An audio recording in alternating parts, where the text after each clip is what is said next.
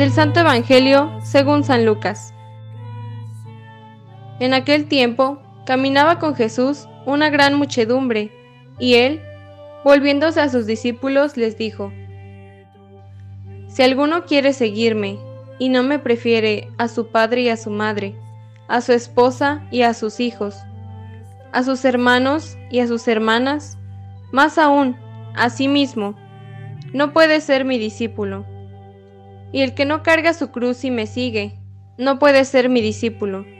Porque, ¿quién de ustedes, si quiere construir una torre, no se pone primero a calcular el costo, para ver si tiene con qué terminarla?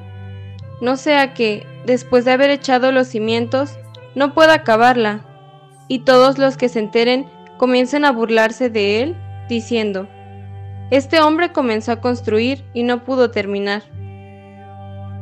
¿O qué rey que va a combatir a otro rey no se pone primero a considerar si será capaz de salir con diez mil soldados al encuentro del que viene contra él con veinte mil? Porque si no, cuando el otro esté aún lejos, le enviará una embajada para proponerle las condiciones de paz. Así pues, cualquiera de ustedes que no renuncie a todos sus bienes, no puede ser mi discípulo. Palabra del Señor.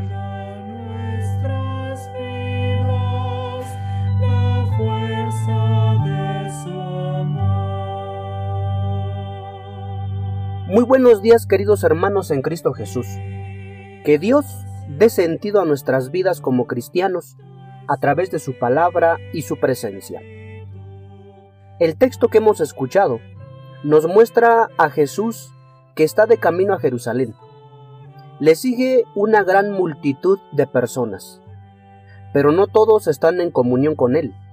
No todos piensan igual. Jesús lo sabe y se detiene. Volviéndose a sus discípulos, expone con claridad las condiciones que ha de tener toda aquella persona que quiera seguirlo. Las palabras de nuestro Señor nos invitan a reflexionar sobre nuestro papel como cristianos. Es un discernimiento interior, serio, para evitar un seguimiento superficial, conformista, cómodo e interesado. Porque ser cristiano es más que una tradición, es más que una costumbre o una rutina.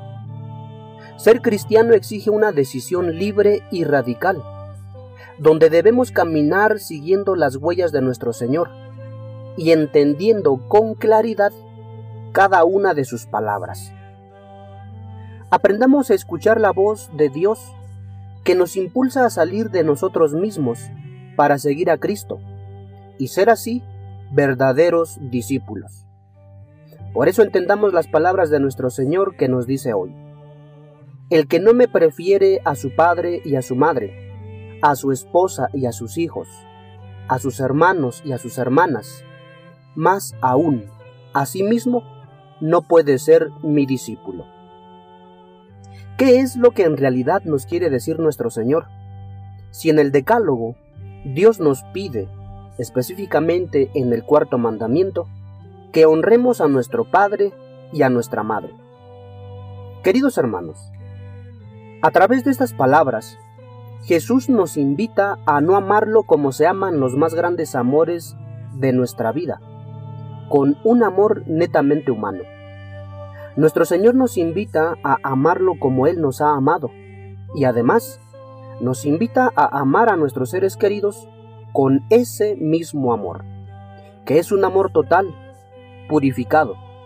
Mejor dicho, amarlos desde la cruz, donde la entrega no tiene límites y salva al ser amado. No es entregarse a Jesús con la pasión con que se quiera la persona más amada de este planeta, sino entregarse a la persona amada con la pasión de Jesús aquel que comienza en serio una vida de discipulado, coloca en el centro de toda su vida a Cristo Jesús. Luego, desde nuestro Señor, se va tejiendo una relación de mayor entrega, de fidelidad, responsabilidad con las personas que amamos. En otras palabras, las relaciones se cristifican y por lo tanto sanan y se potencializan. Jesús no es un amor al lado de los otros amores. Jesús es el centro de todos ellos.